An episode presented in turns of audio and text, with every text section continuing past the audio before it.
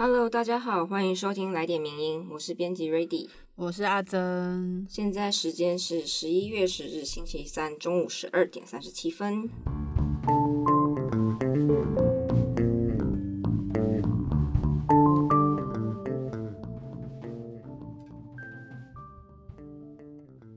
上礼拜我们有跟大家介绍了，就是有关路权还有交通安全的一篇文章之后，因为那篇文章也是一部分是应这个听众的点播要求，就是说，哎，希望可以多听一些交通安全啊、行人路权等等的议题的文章，所以这篇看播出之后，这一集来电名音播出之后，就又再次收到了我们的听众。非常阿萨里的给我们赞助，耶！谢谢，真的是蛮开心、蛮感动的。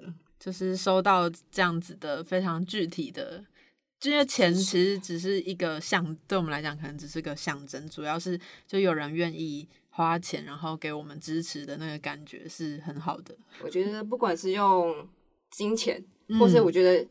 光是你们在愿意在不管各种社群平台留言啊，或者私信给我们的支持，我们都很感谢。对，就是动力，谢谢。没错，会有回馈的感觉，不然就是有一种在跟空气说话 的感觉。总之就是谢谢大家。嗯，那我们接下来就进入今天要跟大家介绍的第一篇文章，是我们的作者王佩迪写的。破除漫画是儿童读物的刻板印象，从情色 BL 作品获奖谈起。那这篇文章呢，是刚好在金漫奖第十二届金漫奖落幕之后就是写的。那我们可以知道，就是颁奖结果一定是几家欢乐几家愁。那我们很遗憾，有一些资深的漫画家跟精彩作品未能获奖。我本人就觉得那个盐铁花。啊，不好意思，就是《盐铁花》很好看，但他没有得奖，对，哭啊！不过《盐铁花》应该接下来也会有续集，所以搞不好也可以期待他之后几届。没有错，没错。不过作者有提到说，他看到这么多新人辈出的现象，应该要为台湾的漫画前景感到兴奋。对，而且因为近年来呢，台湾漫画的创作能量是不断的在成长跟累积的。而且台湾相对自由的这个创作环境，也让更多年轻人愿意跳进这个曾经被笑称是养不活自己的坑里面。这样，这是作者的一个形容。所以现在回过头来看金漫奖，作者觉得越来越多不同类型的作品入围得奖，也让我们看见了更多多元的声音。那关于今年金漫奖，因为很多漫画有入围，那这次的年度漫画奖，作者有提到说，包括台湾历史的百合小说家杨双子。他跟漫画家星期回收日合作的那个《奇谈花物语》，是还有一个是以围棋为主题，然后还有漫画租书店为背景的《狮子藏匿的书屋》，以及明明是新人却非常纯熟描绘人类、魔法师、兽人与怪物并存的这些架空世界观的地狱有限。那作者觉对于每一个入围作品都还蛮推的，是就是各种风格或是主题也都非常多元。而且除了刚刚前面提到的这几部作品呢，另外也有一部作品叫做《蓝人异闻录》。这位作者 Kinono 呢，也是我们这篇文章作者王佩迪。他从很久以前就持续有在购买本本的原创同人志作者。然后作者佩迪也有提到说，其实近年来台湾有很多年轻的漫画家都是从同人志创作出道的哦。可能大家后来只看到，比如说《蓝人异闻录》，但可能有些人不一定知道他前面的一些创作。总之呢，就是作者觉得看到这些自己推荐的作品和作者能够因为金漫奖而得到更多人的关注，是一件非常值得雀跃的事情。不过这次金漫奖让人最惊讶，应该是有一个十八禁的 BL 作品，他的法权，他获得了年度漫画奖。然后据传文化部也是有一点点焦虑嘛，毕竟文化部是作为 政府部门，嗯，而且是十八禁，又是一部 BL，那漫画怎么可以有这种儿童不宜的内容呢？不过作者有提到说，因为漫画本来就不是该只不是只只给小孩子看的读物而已啦。对，这句话真的是非常同意。对啊。因为我们小时候都会是被禁止看漫画什么的，然后其实我觉得蛮可惜的，因为漫画真的可能对很多人来讲，对尤其是可能长辈来讲，会觉得是一种娱乐消遣、没有营养的东西。但其实漫画，新人看，然后长辈可能不怎么会看。对对对对对，他们就觉得这个这个很无聊，没不是很无聊，很没有营养。对对对对对对。但其实很多漫画真的是不只是陪伴大家长大，里面有很多我不知道，可能人生大道理，或者是。可以让你感动到，然后甚至让你是一个人生转捩点，或者是在你最低潮的时候拯救你的某些东西，其实都是很应该很多人也都有这样子的经验。嗯，所以其实就像作者说的，漫画就跟电影、绘画、文学一样，是一种承载着文化内容与社会意涵的媒介，也是一种艺术的表现形式。所以这些漫画的作者，他们透过漫画这种连续性的图像叙事的媒介。试图想要去传达什么样的故事呢？这也许是我们在读的时候，可以在看漫画的时候可以感受到的。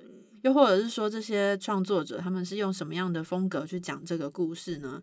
种种这些非常细致的内容，都应该是要被认真的评论、跟讨论、跟看待的。对，那我们回过头来谈一下他的法圈。那他的法圈就一部。它摆明了，它就是描绘情色的 BL 作品。嗯，那漫画的情色表现应该要给予更多的讨论空间了。所以我们的作者佩迪也提到说，法国其实有一部描绘女同志情爱的漫画作品，叫做《蓝色是最温暖的颜色》。你可以说这是一部图像小说，因为他们说这样讲好像比较高级一点。嗯，不过在这品这部作品当中，其实有表现非常多的情色，而且具冲突性的情节。那在二零一三年的时候，这部作品也被改编为电影，它在坎城影展上映。那上映的时候，因为它的片中有大胆激情的那种女同志的性爱场面，嗯，但不过它获得了评审团一致的赞赏。嗯，那评审团认为这种爆发力十足的性爱场面，它充满着美感跟艺术性。那故事描绘的是一场非常具有深度的爱，所以是获得那种满堂彩。对啊，那时候应该也是算是在台湾蛮红的，嗯，一部就改编成电影之后，也是让台湾人非常蛮多人都很喜欢的一部作品。那作者还有举了另外一个例子，是他觉得更贴近的，是一部日本的 BL 漫画，叫做《白羽万》，以江户浮世绘春画手法去描绘 BL 情色。那这部作品在二零一九年拿下了日本文化厅媒体艺术季漫画部门的优秀赏。所以作者就说，如果女同志情欲作品可以得到国际知名影展的首奖，而且 BL 漫画也可以获得日本官方办理的这个漫画奖项，那么我们是不是也应该要来好好的评价台湾的 BL 作品呢？事实上，他的法圈这部漫画，它就并并不是一个完全。遵循着传统 BL 套路的作品，或许他在一开始的时候的确是就是给大家一种哎 BL 作品的感觉，但是作者就说，随着剧情推进到越来越深入描绘。角色内心的一些创伤，然后后来也描绘了，就是他跟他人建立关系的障碍等等的。作者觉得他不只是传统看到的 BL 漫画，更描绘了很多很内心深层的东西。对，所以后来我对于这部作品有一些更详细的评论分析。然后听友们啊，如果有兴趣的话，可以去听另外一个 podcast 节目，叫做《纯爱火葬场》。是我之前在 IG 上也有 po 过，对，那大家可以去看一下他们的介，听一下他们的介绍。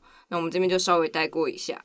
那根据 Podcaster 小玉的评论啊，那这个作者就是他的法圈的作者，嗯，在有限的篇幅中，他们对内容做出一些非常多的取舍。那他其实为了是要避免流于煽情或是过度渲染，聚焦在人与人的正常关系上，其实很难建立这件事情上面。如果从心理学的角度来看的话，加害者的角色就是正是他童年受害者转变为加害者的某种典型，因为他童年的创伤，然后就让他只能用这种扭曲的方式跟他人建立连接，最后甚至用最极端的方式寻求救赎。那这些就是故事里面的一些性虐啊、暴力啊、背叛，还有不幸的情节跟结局呢，其实是无法符合 BL 读者习惯看到的阅读的模式。所以作者也认为说，这是一部非典型的 BL 作品。那我们的作者佩迪啊，他其实本人在二零一七年就是第八届的金漫奖也担任过评审。那这边有提到说，那时候其实不同于最近几届，他们是有针对漫画类型进行分类。比如说什么少女漫画呀，嗯，然后青年漫画这种分类。那其中在第八届的少女漫画奖项获奖的产品是一个 My 那个作者 My，他描写了一部呃有关于兄弟情的，叫做《记忆的怪物》。那时候入围的是第一集。那严格说起来，那个第一集并没有什么 BL 成分啊，也因此出版社就报名了少女漫画奖项。那评审也没有特别把它当做是 BL 作品来讨论。不过有趣的就是这部记忆的怪物，它在过几年之后，它的第三集完结篇却被标示成限制级的。就刚刚提到，它第一集是被分到少女漫画这个奖项，但第三集却被标示为限制级。那依照过去金漫奖的分类呢，限制级的作品通常是会被归类在青年漫画类的。所以第八届就有很多 BL 作品被分在青年漫画类里面，而且这样说起来呢，BL 作品跟其他探讨社会议题或者是描写人性黑暗面啊、人文风情等等的青年漫画作品放在一起，简直是完全不同的世界，根本很难用同样的标准来进行评比。对，所以后来几届，最近几届的呃金漫奖其实取消这种分类的方式，它就是用年度漫画奖来让大家去。竞赛对，也是嗯个很重要的改革，对，很非常重要。大家可以去听我们之前的那个前一集那个专访金漫奖的特辑，大家可以去听一下。没错。那么回过头来讲，就是实际上不管 BL 作品在金漫奖里面有没有被看见，那这几年的 BL 创作其实越来越蓬勃，在过去的台湾发展漫画发展中也没有缺席过。只是可能是因为当时的一些社会观感的问题，所以一直保持低调的一些态度而已。嗯，那不过在八零年代的后期，受到日本同人文化影响，而开始有一些台湾的同人社团，其实是有在进行一些 BL 创作。比方说，我看一下，我我以前还蛮常去 CWT 的。嗯，赞，懂的应该就懂。对。对，那我们回过来来讲一下，那可是，在商业出版方面也是有一些进步了。那有人认为说，游素兰的《火王》是第一部出现 BL 元素的商业台湾漫画。那尽管尤老师当时其实没有刻刻意要刻画那种 BL 情节，嗯，只是因为角色转世啊，刚好是男生的身体，然后灵魂上的那个伴侣刚好是男生而已。是的，那一直到就是从《火王》之后，一直到二零一零年之后，台湾的 BL 出版才开始慢慢浮上台面。二零一二年，尖端出版社它旗下的三位少女漫画家就共同出了一个短篇集，叫做《青春取向》，Be Your Lover，算是出版社的某种试水温的一个尝试啦。那其中呢，作者柯佑熙他甚至从他的短篇故事，另外再延伸出了另外一部连载作品，叫做《有何不可》。就是继续让其中的角色暗恋好朋友的男主角有更多的感情发展。那另外呢，东立出版社则是除了原本就有代理日本 BL 漫画之外，他们也在二零一五年首创了台湾原创的 BL 电子杂志 Touch Plus，让更多台湾 BL 创作者有发表作品的一个空间。嗯，所以可以看到台湾其实 BL 的作品其实还蛮多元发展的。嗯嗯。那我们也知道，就是台湾其实是亚洲第一个通过同志婚姻的国家，所以民众普遍应该对于性别多元的接受度跟理解会越来越高。可是也是因为这样的社会文化氛围，所以反映到了漫画的创作上，让我们可以看到更多什么 BL 啊、百合、跨性别、性别扮演以及多元成家点性别议题的漫画作品。其中我们可以看到还有一些解放女性情欲的《梯子啪啪走》，应该还蛮多人推荐这一本的。对，最近也是出现在社群上面的。没看。对，很期待。对，然后还有另外一部是将女性月经意意象化的一部作品，它叫做《疫病童话》。是。那这些作品其实表现出台湾创作自由跟一些性别多元的面貌，更是台湾当代漫画的特色之一。对，所以作者佩迪在最后就有提到。今年金漫奖的入围还有得奖作品，其实充分的就是呈现出了这样子的多元的面貌。特别是在刚刚提到的金漫奖取消了之前的类型的分类之后，就是重新开始考虑得奖作品中的多样性是非常重要的，不应该也不可能只用单一的标准去评量。那作为国家级漫画奖项，我们到底要鼓励什么样的创作呢？我们要如何让漫画产业更活络呢？的确，都是每一届金曼奖需要不断被拿出来检视还有思考的课题。没错，是的。所以作者佩迪也是希望透过这篇文章，主虽然主要是在介绍他的他的法权以及台湾的 BL 漫画的一个小小的简单介绍它的发展，嗯，但是其实也是更希望透过这样子的文章，让大家重新去去看。如果大家是对台湾漫画有爱的话，没错。希望一起来持续讨论，然后持续让这些作品可以让更多人看到。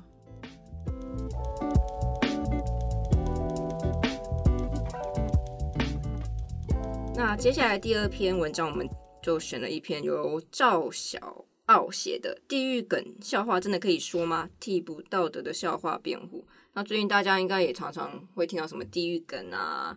尤其是最近很红的脱口秀，嗯，脱口秀太常讲地狱梗了。然后在这些台湾在脱口秀在台湾渐渐红起来后，应该就是大家应该常听到说，哎，怎么可以讲这种地狱梗？对啊，对啊，没有道德之类的，对，没有错。那我们这篇文章的作者他认为笑话理应理应就是应该就是百无禁忌。可是如果笑话的内容有什么冒犯性啊，或是我们合理预期它会冒犯人的时候，那这个时候就会有一些道德上的疑虑。比方说，常常引起争议的火烤。就是英文是 roasting，嗯，这种段子或是地狱梗。那通常呢，反对这种冒犯性笑话的人会认为说，笑话的冒犯性是不必要的，而且这个冒犯性也不是笑点的来源，甚至会觉得不道德的笑话是不该笑的。毕竟，如果我们不该冒犯人的话，那为什么我们可以说冒犯性的笑话呢？那相反的来说，支持的人就会认为说，他们会强调冒犯性笑话能够冲撞道德规范，促进思考广度，而且段子有寓意或是道德意见的功能，或者是支持的人会诉诸言论自由啊、资格论啊、没幽默感等等的说辞来进行辩护。不过，对于那些明摆着就是没有我们刚刚上提到那些功用啊。或者是没有什么正面意义的冒犯性笑话来说，这些支持者的这些理由似乎完全帮不上什么忙。所以，呃，作者这篇文章是要试图说明说，那在哪一些条件下，哪怕是明摆着不对的笑话也可以笑，而且是在下三滥的冒犯性笑话都可以说。是，那所以到底地狱地狱梗笑话有什么好笑的呢？如果我们把有趣与否看成是一种评价的性质。那么讲一个笑话有趣，在字面意思上就可以认同那个笑话展现了某种有趣的性质。评价性质与情感有关，例如说危险之于恐惧，不确定性之于不安，冒犯之于愤怒，不公平之于委屈。与笑话有关的有趣，则是对应于好笑。嗯，那可是为什么冒犯性的笑话有趣呢？那这个有趣我们要怎么理解？嗯。那作者这边提到说，我们或许可以用吃辣来作为比喻。嗯，想问一下，听友们爱吃辣吗？我个人是非常爱吃，非常爱吃辣。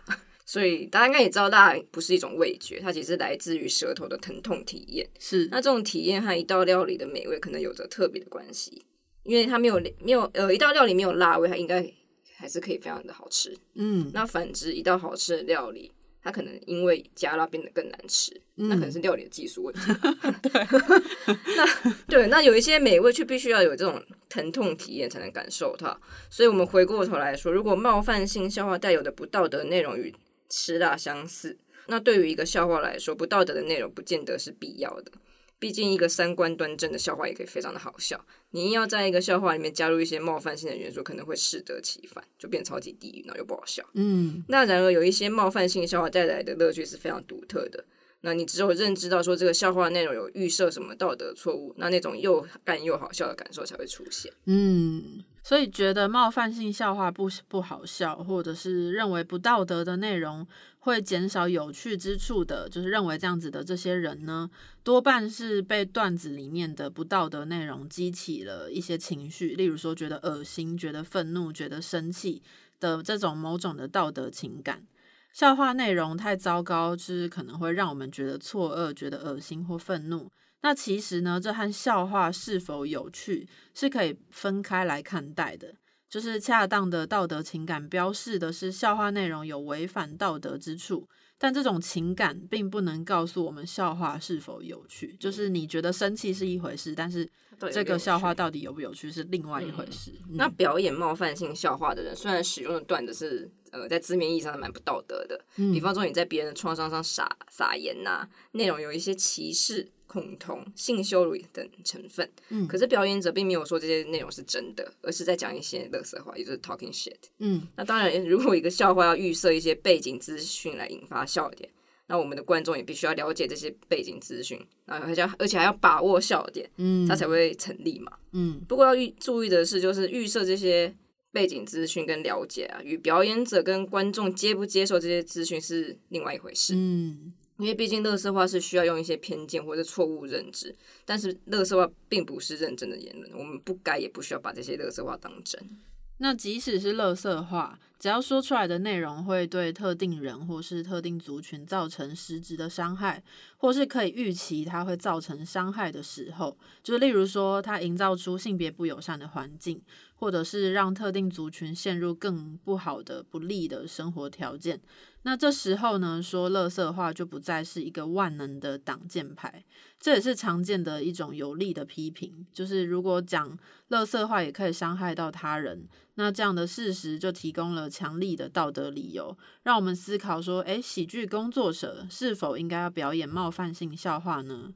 除非有足以和伤害相抵消的好理由来支持讲这则乐色话。否则我们是不应该讲的，没有错。不过就是，就算这个做讲者啊，他自己没有理由，嗯，也不代表这个笑话不能说，嗯，因为这个听众允许他说。毕竟有很多事情本来就是不该做，但只要对方允许就可以做。嗯，呃，作者这边有提一个相当典型的案例，就是 S M 性虐吧。那安乐死也是一种案例。那其那然而就是 S M 中的那些调教者跟施行安乐死的人，我们不会因此去谴责他，因为他得到了同意。所以说，冒犯性的笑话，这样相比之下，其实是还蛮比较不严重，而且没那么直接。所以说，伤害应该可以借由观众的允许而被相抵消。那对于上述的说法呢，一个可能的疑虑是所谓的代位允许。比方说，表演者说了有歧视女性内容的笑话，但是现场没有女性观众，那么男性的允许是能够抵消掉对女性的伤害的吗？首先，在允许的小圈子里面呢，笑话的内容如果有对女性造成伤害性，但如果现场没有女性观众，所以它没有直接没有不会产生直接的伤害。嗯，不过也许会有人会说，就是啊，观众们虽然不知道这个笑话不道德，但是他们只要听到这种笑话，就会有一些歧视效果产生，比方说加深一些刻板印象或歧视。那确实有一些观众不够敏锐，他们根本不知道。段子中哪哪一些部分有一些道德问题，嗯，或者他们跟打从心里就不觉得段子内容有道德问题，只是不符合某一些政治正确，嗯，呃，我们可以说这些观众有一些可以说是一些高风险族群，那 我就不说是哪些人了，没有错。所以作者呢，在这边他也希望大家可以思考一下，就是说歧视效果出现不意味着一定会有人需要负上道德的责任，就是我们来假设一下，举个例子。小美是个小学生，那她的父亲是一个动漫爱好者，而且身材很胖。那有一次呢，小美她就画了她父亲躺在沙发上打电动吃素食，就是不是不是吃素的那个素，是吃呃 fast food 哦对 fast food，突然忘记吃素食的模样，并且呢，小美还把这张画作上传到网络社群平台。结果引来了大量的网友讪笑，就是笑笑他话里面的那个人，结果产生了一种歧视宅男或胖子的一个效果。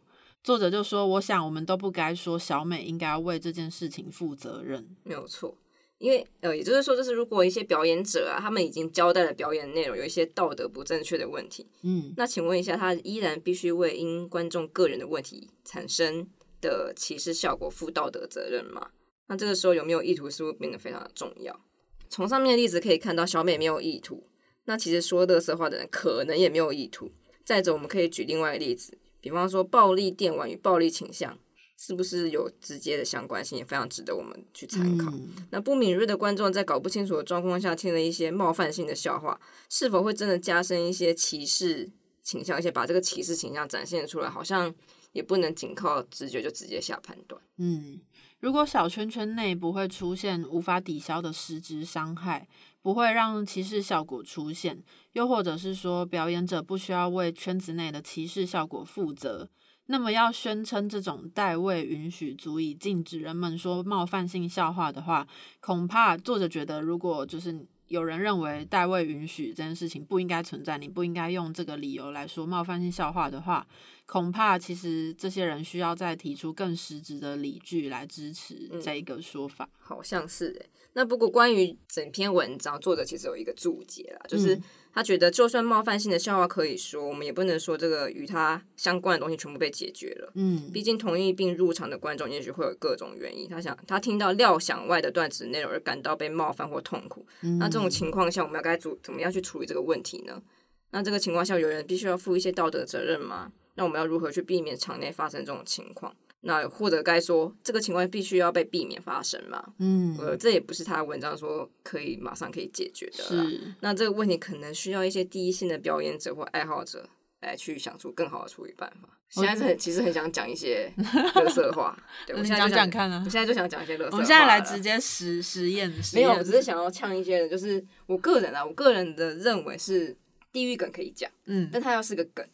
嗯，前提是二十梗，如果他只是地狱地狱的话，那就不好笑了。地狱烂烂烂话，这样对啊，我就觉得说，对嘛，就是如同我们刚刚文章里面讲的，你要让观众也 catch 到你的那个笑点。对对，它是个梗，它是个笑话。但是如果这个地狱梗只有地狱的话，那 那你干嘛讲啊？那你就是一个失格的表演者。你也是讲的蛮隐晦的啦。大家应该就是听得听得出来的人就听得出来吧，就这样吧。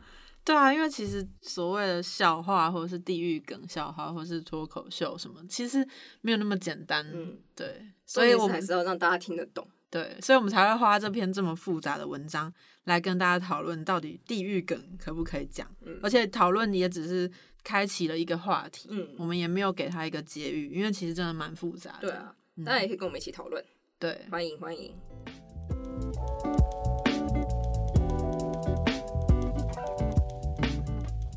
这礼拜第三篇文章要跟大家谈论的是体育跟气候。体育跟气候怎么结合在一起呢？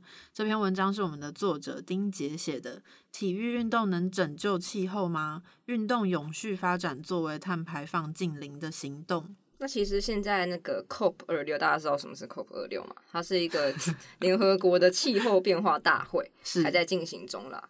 那今天要从运动的方向来跟大家讨论一些气候议题。那其实联合国早在二零一八年的波兰气候变化大会，就是 COP 二四，嗯的时候就已经拟定了一个体育拯救气候倡议行动框架。它目的是为了要号召全世界的运动组织一起为气候变迁尽一份心力。是的，那大家还记得几个月前风靡全台湾的东京奥运吗？那时候名人堂也是出了几篇运动评论，也是有几篇是丁杰写的。所以大家如果真的很关心，不只是想要当一日球迷的话，也可以回去看一下这些运动评论，或者是听一下这一集，继续听。那当时呢，日本的东京奥运主办方他们还特地调整了部分的运动比赛的时间和地点，其实就是为了要降低参赛选手受到日本夏季热浪的影响。嗯那另外，去年的澳洲网球公开赛也发生过类似的事件。那因为丛林野火的浓烟会飘到比赛会场，不仅影响选手，还会威胁到现场所有人的健康。嗯，所以当时总指的选手 Jokovic。他甚至就建议那个网球联合会啊，你要不要考虑一下极端气候的因素来延后赛事？因为必须要保障我们的参赛人的健康跟安全啦。是那所以我们这篇文章会介绍几项运动，然后它是针对气候议题有实际方案的运动。对，那首先呢就是足球。其实国际足球总会就是 FIFA，他率先在气候峰会的第四天就宣布说。要响应拯救气候倡议行动，并且宣布他们要在二零三零年减少五十帕的碳排放量，而且预计在二零四零年要达到碳排净零的目标。那具体到底要怎么做到呢？FIFA 就有公布了应对的策略，以四个大原则为基准，就是这四个原则就是教育、适应、减碳以及互助网络。然后他们要达成三大目标。第一个是组织内针对气候变迁的策略，第二个是降低气候变迁对于重大赛事的影响，那还有第三个就是确保足球发展具有气候韧性。韧性是那个不是你很任性的韧性，是另外一个韧性。反正总之呢，主要就是希望可以避免足球运动受到气候变迁的影响。嗯，那现在是有什么这个足球运动已经有在进行的一些行动？那我们可以。呃，举个例子，就是今年在九月十九日的时候，英国超级足球联赛的三个转播单位受到气候峰会 COP 二六赞助支持。那这次的转播是全球第一场的碳排净零赛事，他们鼓励球迷搭乘大众交通运输，或者是骑自行车前往比赛场地，而且场馆内的食物都是使用在地的食材，使用的能源也都是再生能源，也就是说，那个水，尤其是水资源，水资源应该比较好理解。它是来自于球球场屋顶的水循环系统，那么另外还附设了球场农园提供的食农教育啊，球员穿的球衣呢，它也是百分之百塑胶回收材料制造的。对，就算是方方面面都有考虑到。那除了刚刚提到这种一次性的示范示范赛事之外呢，也有其他的组织有在进行比较长期的一些计划。例如说，爱丁堡喜伯年足球俱乐部，他们就有架设了一个永续发展教育的平台，希望持续和在地的球迷对话。而且同样的呢，他们在赛事里面也有使用再生能源，然后是在地的食材供餐，而且还设立了电动车充电站等等的。为什么要强调在呃在地食材？应该是因为在运送过程中通常会产生一些碳足迹，所以我们这边会特别强调在地食材。是的。那另外一个跟气候很有相关的运动赛事，应该就是汽车运动。赛车之类的，如果大家呃，大家是不是有看过 F1 的赛车记录影集呢？我有看过，标速球，标速，你有看过吗？没有，没有。推推推推推，真的吗？很赞，Netflix 上看得懂吗？可可以，赞呢，好哦，立刻点开。那我们回到正题，就是二零二零年的交通运具总共排放了超过七十亿吨的二氧化碳，而作为龙头的汽车运动更是首当其冲。要面对接下来气候变迁对于赛事的挑战，同时汽车运动也要带领全球运输工具的发展方向。对，所以电动方程式就是 Formula E，A B C D E 的 E，它在十十一月二号就由执行长杰米雷格尔响应了体育拯救气候行动。他们接下来的电动方程式会从第一代的车体设计、电池，还有车辆的装备运送，再到赛事的人力配置等等的，就是都会考量一些减碳的措施，希望尽可能可以降低碳足迹。那除了 Formula E 之外，还有一个赛车融合一级方程式赛车，就是 F1。嗯，他们也表示，他们将在二零二五年间正式启用合成能源以及百分之百第二代混能引擎。那么，希望可以让车子使用的能源可以先达到碳中和。不过整体而言，F1 赛事全年总共排放了二十五万吨的二氧化碳，所以说要在二零三零年达成碳净零排放，可能还需要再缩减十五场赛事。嗯，也就是说，目前虽然可以借由科技不断降低碳排放，但是未来的赛事安排恐怕也不会像电动方程式赛车那么的乐观。是，其实也是蛮难想象，如果 F1 赛车要就是达到可能最后要达到碳排净零的话，其实应该蛮难想象，因为他们真的很。那个赛事真的很吃各种能源啊什么的 资源，也是加油，对，差一点点就差很多。不过呢，这边也是大家不用太悲观，觉得哦，好像赛车就没有办法好好的跟气候议题有一些回应。像是前一集方程式赛车 F1 赛车冠军尼可罗斯堡，他就有指出说，其实还是有一些小改变的。例如说，荷兰大奖赛的时候，就有将近八成的车迷，他们是使用自行车前往赛车赛车场的，就是诸如此类小小小小的改变。不过呢，总之呢，就是如果想要借由汽车运动带起运具的革命，恐怕可能还要再等上一阵子。就是一级方程式预计在二零三零年的时候，全球大概只有八趴会是电动车，那其他的应该依然还是内燃机或者是油电混合车为主的。没有错，那我们现在来谈到就是美国的职业运动。那美国职业运动应该最多的人会想到的是棒球。嗯，那关心棒球的听友可能都会知道，说美国从九零年代开始呢，因为旧城区的再生，当时新建的棒球场大多是复古风结合复合式的商城。那不过这种复古的球场也开始受到一些气候变迁的挑战。对，所以美国棒球研究协会他们就提出了十一项未来设计棒球运动需要考量的元素。像是阻绝极端气候的屋顶设计啊，良好的地面通风空间配置啊，或者是重新设计赛事的分局，甚至是延长系列的战术等等的十一项的元素。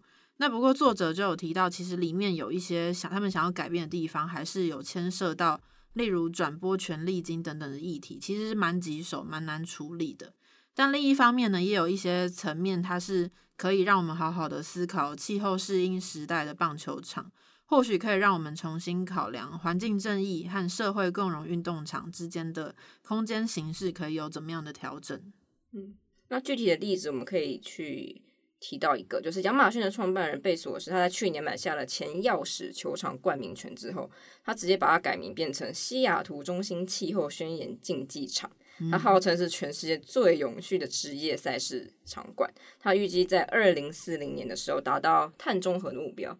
那么它的策略到底是什么呢？因为场馆内它使用的是一些再生能源，然后它也不使用一次性的塑胶制品，那另外，这个贝索斯他也设置了气候宣言基金去资助一些创新的呃企业家。嗯，那目前预预计是用了一千万美元去资助森林保存的计划。所以这样看起来，不管是足球啊、赛车或是棒球，在世界其他国家都有开始进行一些计划。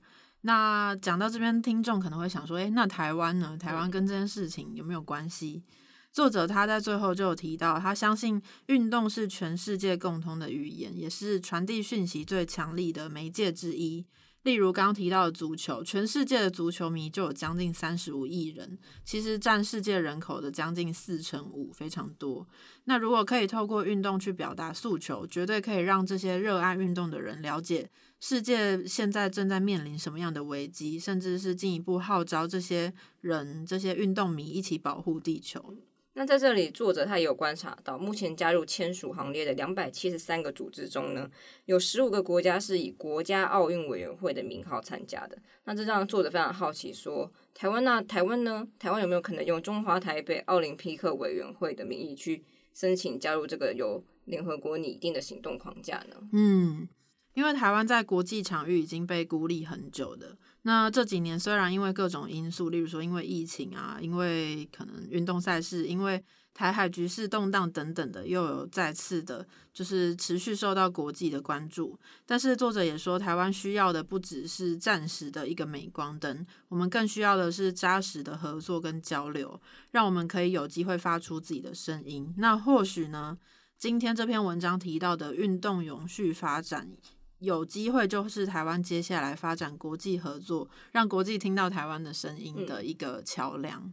那这个就是本周我们想要跟大家就是分享的三篇文章。没错，也是各个议题都有。那最后好像可以跟大家分享的一篇，另外一篇文章是最近。很红的一部电影叫做《瀑布》，嗯，国片是国片，然后也是有非常就是国内国外都有很多的名声。嗯，那关于这部电影呢，我们目前就是也有刊出了两篇影评。对，那这两篇影评呢，它的内容或者是它的评价其实不太一样，就是蛮两极的啦。是的，这也是我们乐见的，就是因为影评看一部电影，一定有人喜欢，有人不喜欢。然后如果可以有这个。平台让大家说说自己的心得，或者是有不一样的面向的评论，我们都觉得是一件好事。对，那我个人是觉得，毕竟毕竟是评论嘛，嗯，那不可能只有正面的评价，是，所以我们非常非常欢迎。想说，除了正面评价之外，如果你要批评，当然是无不可。对对，毕竟是针对电影做出评价，是没有错。所以呢，如果大家有任何关于瀑布，这部电影有任何的想法也可以跟我们分享啊！我本人是还没看呢，我本人也还没看，所以 今天也没有就是特别挑这篇文章来跟大家分享，因为其中一篇比较偏不是那么正面评价的这篇文章，它也是在这几天引起了一些可能圈圈内 对轩然大波，就是圈内的不小的讨论。但我们认为，其实这篇文章它。它的寓意蛮深的，就它有些用词啊等等的，其实都有画外话，或者是它有一些文学性的考量等等的。然后我们认为，如果把它转成白话的方式，用 podcast 跟大家分享，好像蛮容易，没有办法传达作者他的一些小小的巧思或什么的。所以还是希望大家可以自己去看，毕竟我们有两篇，两篇都可以看完，然后自己再去思考一下。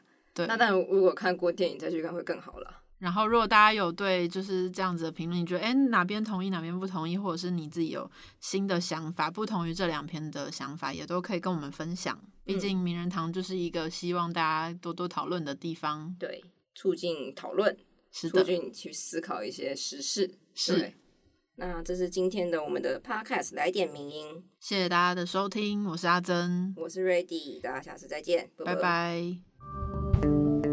谢谢你的收听更多内容请上名人堂网站。